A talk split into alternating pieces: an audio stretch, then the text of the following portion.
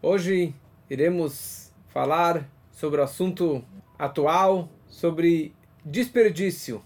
Diga não ao desperdício. Todo mundo hoje quer economizar, coloca o lixo para ser reciclado, mas o que a Torá nos ensina sobre isso? O que realmente e de que forma nós devemos prezar pelo desperdício e que não existe nada desnecessário? E que nós precisamos e podemos e devemos aproveitar todas as nossas forças, todas as nossas capacidades e todo o nosso tempo de vida. Tem uma música do Avram Fried, baseado no Medrash, que diz que a pessoa Adam Doega, a pessoa ela se preocupa com a perda de dinheiro, mas ela não se preocupa com a perda de tempo. Apesar que o tempo não volta, mas o dinheiro ele volta. Então a pessoa ela deveria se preocupar mais com a perda do tempo, com a perda dos seus dias e não com a perda de dinheiro. Então existem dois tipos de pessoas. Tem um que é esbanjador, que ele gasta, e ele gasta, e ele gasta. Isso é indiferente se ele é rico ou se ele é pobre, mas é uma característica, é uma personalidade que ele o dinheiro não fica no bolso dele, ele sempre gasta, gasta. Mas tem um outro que ele é uma pessoa mais econômica, uma pessoa que ela talvez pondura, é uma pessoa que ela calcula tudo aquilo que ela vai gastar, se é mais 50 reais, mais 2 reais, ela vai economizar. E de novo, não faz diferença se ele é rico ou se ele é pobre. É uma personalidade, é uma forma de cuidar do dinheiro. E se olha no espelho, e cada um, ele pode ver como que ele se considera? Se ele é uma pessoa esbanjadora ou se ele é uma pessoa que economiza e que sabe guardar o dinheiro e não gasta por qualquer coisa. E isso nós veremos na nossa paraxá. Só que antes de mais nada, eu gostaria de contar algumas histórias de que o Rebbe, o Rebbe de Lubavitch, ele tinha esses dois lados. Por um lado, era uma pessoa que podia gastar milhões ou incentivar os seus discípulos que, que também gastassem, mas por outro lado era uma pessoa extremamente econômica, uma pessoa extremamente meticulosa e cuidadosa com o dinheiro. Porque existe uma frase que diz: não existe pobreza num lugar de riqueza. Se você vê um palácio todo banhado de ouro, você não vai ter uma coisinha faltando ouro, alguma coisinha pobre para economizar alguns centavos? Não existe isso. Então isso, o Rebbe, na sua visão de Ufaratsta e de Lekatrila Riber, de gastar, e de expandir e de espalhar rabinos e mensageiros pelo mundo todo, que é um custo enorme. Então é, é, é um pensamento, quando o Rebbe orientava que construíssem uma sinagoga ou que fizessem um, uma, um, uma, nova, uma nova sinagoga, uma nova escola, era para fazer caprichado, para fazer bonito. É a casa de Deus, é uma casa de estudos de Torá. Ou como que em Israel eles queriam fazer um álbum de todas as atividades que o Rabat fazia, e o diretor ele apresentou para o Rebbe que ia custar 70 mil shekel. E ele pensou que o Rebbe ia dar uma bronca nele. E o Rebbe falou para ele: Eu vou cobrir todo o custo de tanto prazer que o Rebbe tinha de todas aquelas atividades. Ou quando o diretor das instituições de New Jersey, dos Estados Unidos, que aliás é um brasileiro, Moshe Harrison, ele estava comprando um terreno novo para a Yeshiva de Morriston, que tem até hoje, de 60 acres, enorme. E, e apresentou para o Rebbe todos os gráficos do, do banquete que ele ia fazer para os patrocinadores e o Rebbe falou: quero ficar com esses gráficos, porque realmente eu aprovo e eu incentivo que você faça isso tudo. Mas por outro lado, o Rebbe é uma pessoa que era muito cuidadosa com o dinheiro. Como a gente sabe que o Rebbe falava sobre que a Torá se preocupa com o dinheiro do povo. Então o Rebbe falava se não tem que ficar viajando para todas as festas ou num casamento, o Rebbe era muito contra gastar fortunas e fortunas que principalmente aqui as pessoas costumam fazer casamentos e gastar dinheiro e ficar se endividando por anos e anos para fazer uma festa que vai durar algumas horas, com esperança que esse casamento dure para sempre. O Rebbe, quando ele respondia uma pergunta, uma carta, ele não pegava uma folha nova e escrevia numa folha nova. O Rebbe pegava na carta da pessoa que enviou para ele nessa mesma carta, ele fazia uma bolinha para cima, fazia uma flechinha para cima, ou colocava uma palavrinha, uma letra, ou circulava aquela palavra e essa era a resposta, sem ter um, ehm, que pegar uma outra página, uma outra folha, ou no final da página, e ele simplesmente respondia na mesma palavra. O Rebbe tinha, na mesma página, o Rebbe tinha na sua mesa papéis, pedacinhos de papéis. E às vezes ele pegava um, um sticker, um pedacinho de papel, e nele ele respondia uma pergunta inteira. Várias pessoas testemunharam que receberam respostas do Rebbe num pedacinho de papel desse tamanho, que o Rebbe rasgou e respondeu a pergunta dele naquelas palavras, naquele, naquele pedacinho de papel. O Rebbe incentivava muito os acampamentos, as colônias de férias. E uma vez o Rebbe viajou até a colônia de férias. E foi toda uma atividade, uma viagem, etc.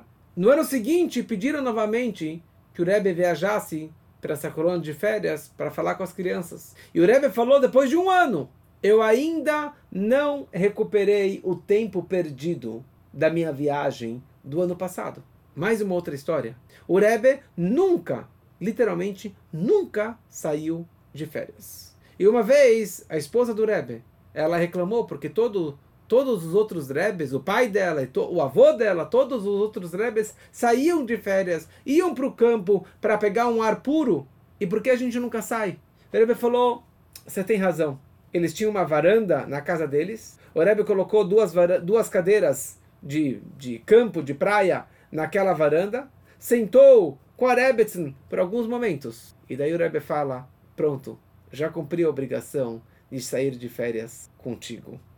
Daqui nós vemos que o tempo é muito precioso. E nós não podemos desperdiçar tempo, nós não podemos desperdiçar dinheiro e não podemos desperdiçar as nossas forças e as nossas energias. E é isso que iremos aprender de um detalhe da nossa paraxá, mas é uma ideia que já falei outras vezes, mas anualmente é uma mensagem que nós podemos e devemos trazer e levar e levar na prática na nossa vida. A Torá, na nossa paraxá, na porção de Nassó, que aliás é a porção maior de toda a Torá, 176 versículos, e nessa porção a Torá descreve detalhadamente todos os donativos e sacrifícios que os doze líderes os Nessiim, eles trouxeram para a inauguração do tabernáculo do templo móvel do Mishkan do deserto. Cada um trouxe a sua oferenda, o seu sacrifício para o templo. Muito bom. Só que o que? Eles também trouxeram, todos os líderes, eles trouxeram juntos carroças e bois. E assim a Torá descreve. A tribo, um, os, os líderes, eles trouxeram bois, trouxeram carroças para ajudar a carregar o templo durante a travessia no deserto, durante os 40 anos. Quantos bois e quantas carroças eles trouxeram? Eles trouxeram 12 bois e 6 carroças. Ou seja, um cálculo muito simples. Cada líder trouxe um boi e cada líder ele tinha ou ele ofertou meia carroça que eram os pedaços de madeira nas quais se carregariam as partes do templo. E a grande pergunta é: por que eles foram tão pão duros, tão econômicos, tão mesquinhos para trazer um boi, meia carroça? Eles não tinham dinheiro suficiente para trazer 12 carroças? Ou 24 carroças? 24 bois? Ou mais do que isso? Por que, que eles foram dessa forma? Esse donativo tão pequeno. E o pior é o seguinte: aqui não era um donativo qualquer, um presente qualquer. Era um presente para a construção do, taberna do tabernáculo. E para construir para Deus, você constrói com o melhor. Para doar para Deus, você traz o melhor animal, o melhor donativo. E não de uma forma tão pobre. Como falamos antes, não existe pobreza no lugar de riqueza. Ali os objetos eram banhados de ouro, ou feitos de ouro, os querubins de ouro, a mesa banhada de ouro, folhada de ouro e assim por diante. E não podia ter nenhum animal defeituoso, como já falamos nas outras aulas.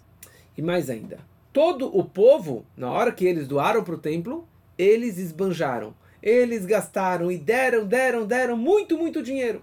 E na verdade, os próprios líderes, na construção, durante a construção do templo, eles também deram bastante. Eles deram todas as pedras preciosas necessárias para as roupas do sumo sacerdote, que era uma fortuna. Então eles não eram pessoas pão duras, não eram mesquinhos. O que, que eles estavam agora economizando? Dando meia carroça. E o mais interessante é o seguinte: agora na inauguração do templo, eles vieram consertar aquilo que meses antes eles erraram. Porque na, na, nos donativos, na arrecadação para o templo, eles ficaram por último. Eles falaram: olha, deixa o povo doar, e aquilo que faltar nós vamos trazer por último. E na prática, Moshe Rabbeinu fala para o povo: chega de donativos. É a única vez na história que o líder ele vira para o povo: chega de doações, chega de donativos. Já temos mais do que o suficiente aqui para o templo. Então os líderes não tinham mais o que doar, que já foi doado tudo. Na prática, eles trouxeram algumas joias, trouxeram algumas pedras preciosas. Então agora eles falaram, na inauguração do templo, eles falaram: agora nós vamos ser os primeiros, os pioneiros, os primeiros a doar para o templo. Sabe o que a gente vai doar para o templo? Doze bois, seis carroças. Cada um vai trazer um boi, sendo que eles tinham milhares de cabeças de gado. E eles tinham muita madeira que tiraram do Egito. E agora eles vão doar meia carroça? Que história é essa? Que história é essa? E o pior problema, a maior questão, é quando a gente começa a fazer os cálculos. A gente começa a fazer os cálculos do que realmente eles doaram, de que forma e o que para que foi usado essas carroças que eles doaram para a construção do templo. E o cálculo é muito interessante, não vou entrar agora em todos os mínimos detalhes, mas essas seis carroças eram necessárias para carregar as paredes do templo, as paredes que eram na verdade madeira de acácia, que eram toras de madeira de acácia. Cada uma tinha uma altura de 5 metros e uma espessura, assim, com todos os detalhes, na verdade eram 5 metros de altura, uma espessura de um, 75 por 50 centímetros e aqui eu tinha 48 pilares. 48 pilares desses de madeira de acácia. Depois nós tínhamos quatro pilares que seguravam as cortinas. Outros cinco pilares que seguravam na porta, as cortinas da porta, da entrada da, da, da, da tenda da comunhão, da, da, da, do tabernáculo. Depois, no pátio ao redor, haviam 60 pilares 60 ou 70 pilares de cobre. E mais ainda, cada um tinha 2 metros e meio de altura. Eu fiz um cálculo básico de tudo isso. E fora isso, tinha os pilares, quer dizer, o tijolo no qual cada pilar se encaixava. Então, totalizava mais ou menos o seguinte: essa era a, o carregamento, porque eram a tribo de Levi eram responsáveis de carregar o templo pelo deserto. Então, a tribo de Levi, ele tinha três filhos que se subdividiam em três grupos. A família de Gershon, Kehat e Merari. Gershon carregavam as cortinas, então eles ganharam um, eh, duas carroças com quatro bois. A família de Kehat, que carregavam no ombro a arca, a mesa, então eles não precisavam de nenhuma carroça. E depois a família de Merari, eles precisavam carregar essas 48 pilares de madeira de 5 metros de, de altura, que mais ou menos um cálculo básico de cada pilar era 900 quilos. 900 quilos cada tora de 5 metros de altura. Depois, é, 100 tijolos de, de, de prata, cada um mais ou menos 48 quilos. Depois, 70 pilares de cobre, que era mais ou menos 200 quilos cada. Depois, mais 70 pilares de cobre que ficava embaixo, que era o, era, era o tijolo de cobre, desculpa, o encaixe, que era mais ou menos 30 quilos cada um. Então tudo isso que eu falei agora precisava ser colocado dentro, dentro de quatro carroças. Quatro carroças puxado por oito bois. Mais ou menos seria uns 65 toneladas. 65 toneladas que eles precisavam, que a tribo de Merari precisava carregar, dividindo por quatro. Então, cada carroça precisava carregar mais ou menos umas 15, 16 toneladas. ou seja, 12 pilares em cada carroça, mais 24 tijolos e mais é, é, 14 pilares de, de cobre e mais 14 tijolos de, de, de cobre cada carroça. A tal ponto, a tal ponto que o Talmud descreve que o Levi, o jovem Levi magrinho, que era responsável para empilhar isso tudo dentro daquela carroça, eles estão viajando pelo deserto, areia fofa, ventania, mas só o fato de conseguir empilhar tudo isso numa carroça é uma loucura.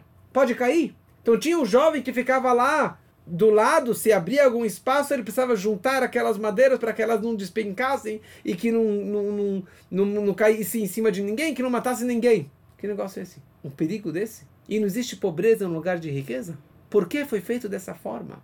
Porque realmente os líderes doaram só seis carroças para carregar essas 65 toneladas de material? Alguma coisa está errada aqui. Essa aula estamos fazendo, elevação da alma de uma menina que faleceu esses dias, Sara Tzivia, Alea Shalom, Batarav Menachem Mendel, Sheichi, que a alma dela possa ter uma elevação.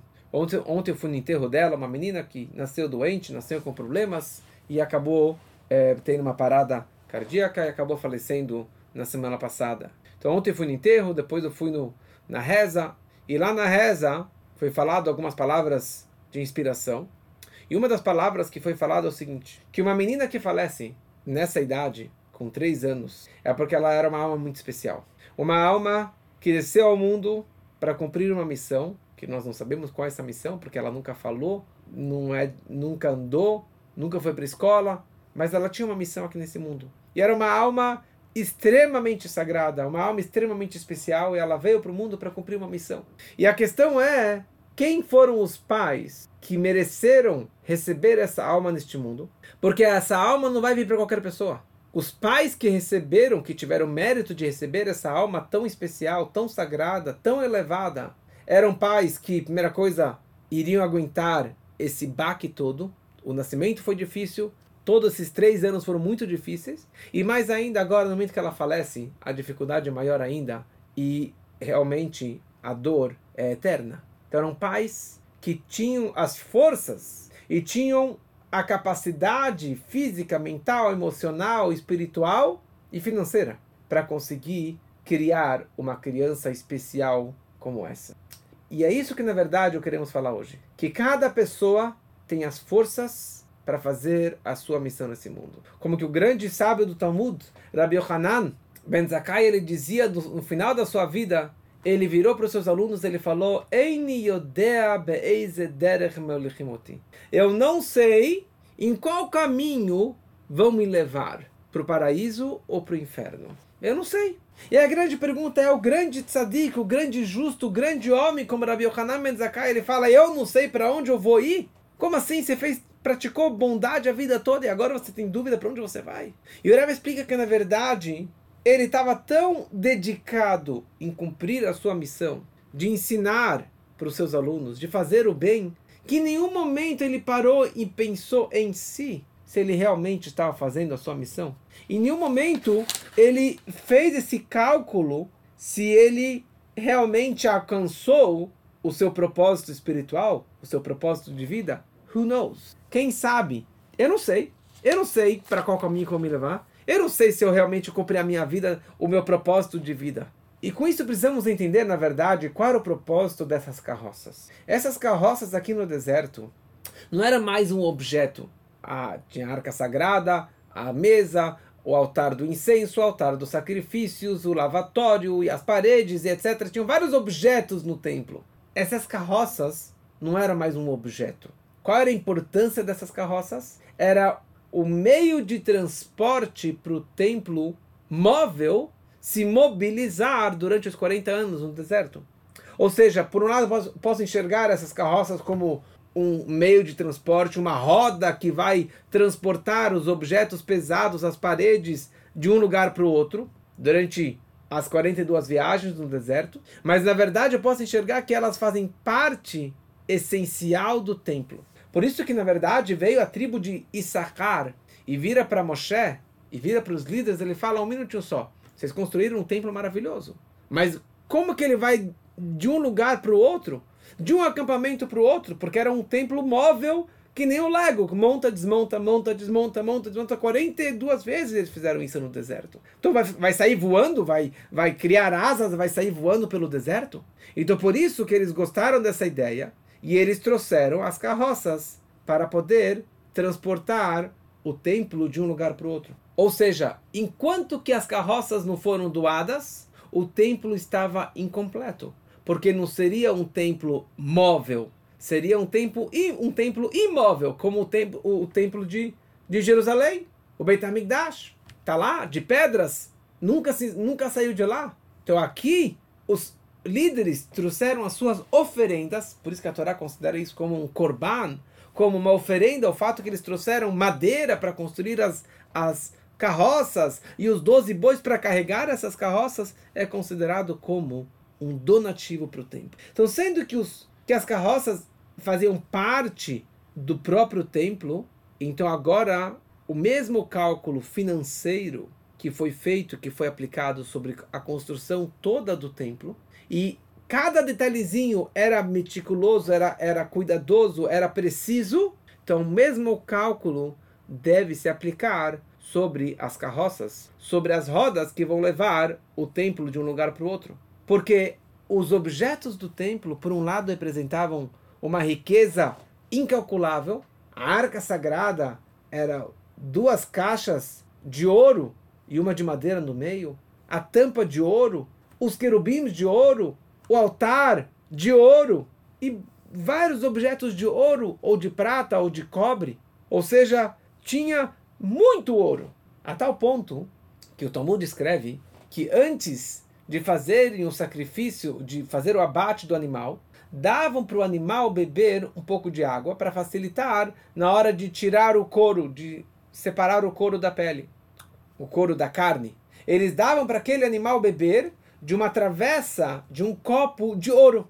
Olha só. Na prática sobrou tanto ouro que eles acabaram fazendo o bezerro de ouro. Fizeram o bezerro de ouro antes, na verdade, da construção. Mas de qualquer forma, eles tinham muito dinheiro. Era esbanjado muito dinheiro. A tal ponto que dizem que não existe pobreza no lugar de riqueza. Mas por outro lado, o cuidado para não desperdiçar nada, nem um centímetro, nem um milímetro, nenhuma grama de prata, de ouro, de cobre, isso era totalmente calculado. Ou, ou seja, não existia nenhum objeto ou nenhum ambiente desnecessário na construção do templo. Todo objeto era utilizado e era utilizado ao máximo. Ou seja, não tinha nada desnecessário. Interessante, na hora que eles fizeram o censo, o cálculo para ver se realmente tudo o que aconteceu com cada grama de prata, de ouro, de cobre, eles pegavam cada objeto separadamente. Então, quanto pesava esse objeto, quanto pesava esse objeto. Então esse pesava 5 quilos, esse pesava 2 quilos. E depois eles colocavam os dois juntos na balança e saía também 7 quilos. Ou seja, não tinha vírgula 1, vírgula 2, vírgula 3 a mais do, do, nos cálculos. Era exatamente aquilo, não tinha nada mais e nada a menos. Então, mesma coisa em relação às carroças. As seis carroças, o fato que foi é, que é, elas foram usadas e que foi um, utilizado essas carroças para carregar estes pilares, esses tijolos de prata e de cobre e esses pilares de cobre, apesar que estava super empilhado, mas na prática, na prática, cada boi ele tinha a capacidade de carregar um, dois bois juntos tinham a força de carregar aqueles, aquelas 16 toneladas. Cada carroça tinha a força de carregar 16 toneladas. Em outras palavras, se eu colocasse 15 toneladas ao invés de 16 toneladas, eu não estaria usando a força da carroça ao máximo. Eu não estaria utilizando a força do boi ao máximo eu estaria usando, seria desnecessário. Ele tem a força de carregar 16, ele está carregando só 15. Então, ali seria desnecessário. Poderiam fazer 20 carroças, 50 bois. Poderiam. Mas seria desnecessário. Você teria algumas toras em cima de cada carroça e cada boi ia carregar alguns quilos. Uma tonelada, duas toneladas, sendo que ele tem a força e a capacidade de carregar 16 toneladas. Você está desperdiçando a força do boi, a capacidade da carroça. Você está desperdiçando madeira, está desperdiçando animal, sendo que você poderia usar só esses e não a mais do que isso. Então, por isso que realmente a Torá descreve esse cálculo e esses donativos tão precisos de seis carroças e doze bois para você aprender uma lição para a nossa vida. E cada um pode e deve aprender muitas lições para a nossa vida. Eu fui criado para servir o meu Criador. Cada pessoa foi criada no mundo para fazer o bem, para cumprir uma missão. Qual é essa missão? Eu não sei. Como o próprio Rabi Hanan disse, eu não sei para que caminho vão me levar. Eu não sei se eu cumpri a minha missão na minha vida. Mas o caminho que estão me levando, o caminho do bem, que a vida me leva e que as coisas positivas me levam, e que a orientação da Torá e do judaísmo, dos, dos preceitos de Deus que nos orientam, eu preciso seguir esse caminho. Mas eu não posso desperdiçar nada em vão, nada à toa. E eu preciso usar tudo na carga máxima para fazer o bem, em nome dos céus, em nome da Torá, em nome da bondade, para poder fazer a vontade divina. Como está escrito, que kol mashak que tudo que Deus ele criou, lo ele não criou nada em vão, nada à toa. Então aqui na verdade nós podemos pegar algumas lições para a nossa vida. Primeira coisa, cada um tem o seu dom. Um é mais intelectual, um é mais artista, o outro é mais músico, o outro é arquiteto, o outro sabe ensinar, o outro gosta de jogar bola. Cada um tem o seu dom, as suas capacidades que veio de Deus, que Deus nos presenteou. Então você tem que ensinar e aprender e usar full, carga máxima. Então cada filho meu tem um dom diferente. E eu tento investir e aprimorar o dom que ele tem. Então tem um que é mais músico, então tem aula de música. O outro é mais de artes, ele tem aula de artes. O outro tem, tem um dom da voz, então ele faz aula de canto. E assim por diante. A gente, você conseguir diagnosticar e conhecer o teu filho, ou cada um, cada pessoa já adulto, a conhecer a si mesmo. Se você tem o dom de dar aula, então você tem que dar essa aula. Não vai ficar dormindo falando quem sou eu para dar essa aula. Tem pessoas que querem aprender. Eu tenho esse conhecimento, então vamos usar ao máximo. É isso que a gente está fazendo aqui tentando fazer e melhorar cada vez mais. E com certeza, todos os nossos dons e forças que nós temos é para fazer o bem, é para fazer a bondade, é para ajudar o próximo. Então, se você tem dinheiro, é para ajudar o próximo. E se você tem mais, é para ajudar mais. E se você não ajudou o máximo, você não cumpriu a sua missão. Como tem várias histórias que já contei várias vezes, de pessoas que vinham ao Rebbe e falavam: Rebbe, eu escrevi um livro, tome o livro de presente. E o Rebbe falou, quando vem o volume 2? E ele trouxe o volume 2. Ele falou, quando vem o volume da a coleção completa? Falta, falta mais três. E outro falou, eu doei um milhão de dólares para aquela escola. E o Rebbe fala, você acha que você vai me subornar com essa, com essa doação de um milhão de dólares? Você poderia ter dado cinco milhões. Porque o Rebbe sabia, não é que o Rebbe sabia a conta bancária dele, mas o Rebbe viu que ele tinha o dom de dar 5 milhões. Ah, eu fiz uma atividade para 10 pessoas. Você poderia ter feito para 100, para mil. Ou seja, o Rebbe nos ensina, e a Torá nos ensina, de que nós podemos e devemos utilizar a nossa carga máxima. E assim também, se vem dificuldades na vida, que nesse casal que perdeu a filha, eles têm a força de lidar com essa situação. É muito difícil. Por isso que não dá, Deus não dá um teste como esse e que não dê para ninguém nunca mais um teste como este para pessoas que não iriam aguentar. Cada pessoa passa pelos seus testes, pelas suas dificuldades pelos seus desafios, porque ele tem a capacidade de passar por esse desafio e não desperdiçar as suas forças e a sua inteligência e o seu dinheiro e seu tempo. E assim também, se você consegue se esforçar e se dedicar mais para algum assunto, para algum trabalho, para algum estudo, não vai pegar vida boa, ficar deitado, ficar viajando a vida toda. Se você consegue estudar mais, se você consegue ensinar mais, se consegue fazer mais dinheiro, então faça até o fim a carga máxima. Por isso que o Rebbe sempre foi contra a aposentadoria. Não pode se aposentar. Porque se aposentar significa você esperar o fim da vida sem fazer nada. Não pode parar de trabalhar em nenhum momento. E a última lição é não desperdiçar tempo e dias, porque dias e o tempo nunca volta. Você pode ter trabalhado 23 horas, 59 minutos, você não pode desperdiçar aquele um minuto. Como certa vez o Rebbe estava na estação de trem e faltava dois minutos para sair o trem. Faltava um minuto para sair o trem. E o vizinho dele falou: Vamos correr para o trem. O Rebbe falou: Mas falta mais um minuto ainda. Nós podemos ainda conversar um pouco mais, aproveitar mais algum momento. E uma certa, uma outra, uma outra ocasião, quando o Rebbe estava fazendo o Kaddish, estava de luto pelo falecimento do pai, e ele precisava de minyan 10 homens para fazer a reza, e ele rezava com jovens da Yeshiva, e um dia eles atrasaram alguns minutos. Cinco minutos os jovens atrasaram. E o Rebbe ficou esperando eles para poder começar a reza. E no dia seguinte, o sogro do Rebbe, o Rebbe anterior, deu uma bronca pro, pro responsável pelos esses jovens. Falou, o que, que eles atrasaram? O Rebbe estava esperando. E, eles, e, e o diretor, e o, o, o responsável falou, eles atrasaram só cinco minutos. E ele falou, meu genro, cada minuto vale um ano. Vocês querem roubar deles cinco minutos? Que possamos aprender essas lições para a nossa vida. Diga não ao desperdício de tempo. Diga não ao desperdício das suas capacidades. E diga não ao desperdício de dinheiro.